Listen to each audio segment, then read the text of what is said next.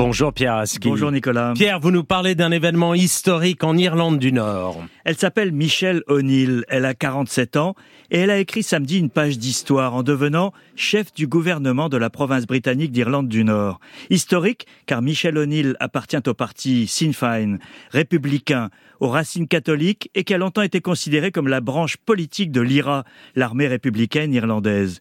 Ainsi donc, pendant que le monde se déchire dans des guerres territoriales, identitaires et religieuses, l'Irlande du Nord surmonte les uns après les autres les obstacles qui n'ont pas manqué depuis l'accord de paix du Vendredi Saint il y a 25 ans.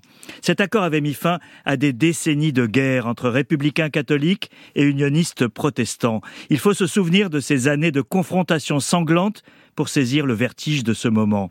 Il faut rappeler que le propre père de Michel O'Neill a fait de la prison pour son appartenance à l'IRA, et l'un de ses cousins a été tué par l'armée britannique.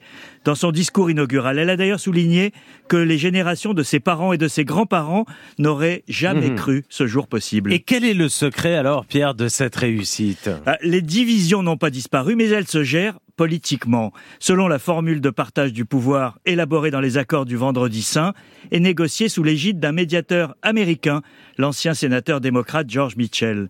Ainsi, à côté de Michelle O'Neill, une vice-chef du gouvernement unioniste a prêté serment, Emma Little Pengeli.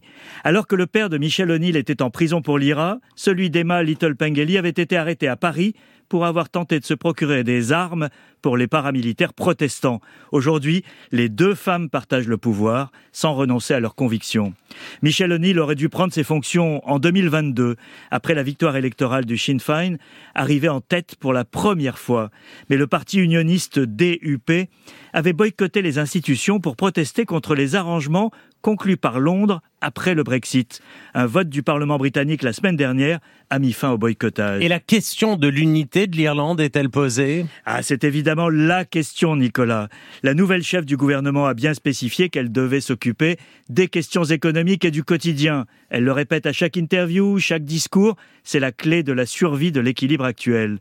Mais lorsque le gouvernement britannique a déclaré ce week-end que la question d'une réunification irlandaise ne se poserait pas avant des décennies, Michelle O'Neill l'a poliment contredit. Dans une interview télévisée, elle a estimé que l'Irlande était entrée dans une décennie décisive. Les sondages donnent 40% des électeurs pour l'union avec la République du Sud, 40% contre et 20% d'indécis, pas forcément de quoi gagner un référendum. Pour l'heure, les accords de paix fonctionnent, l'histoire continue.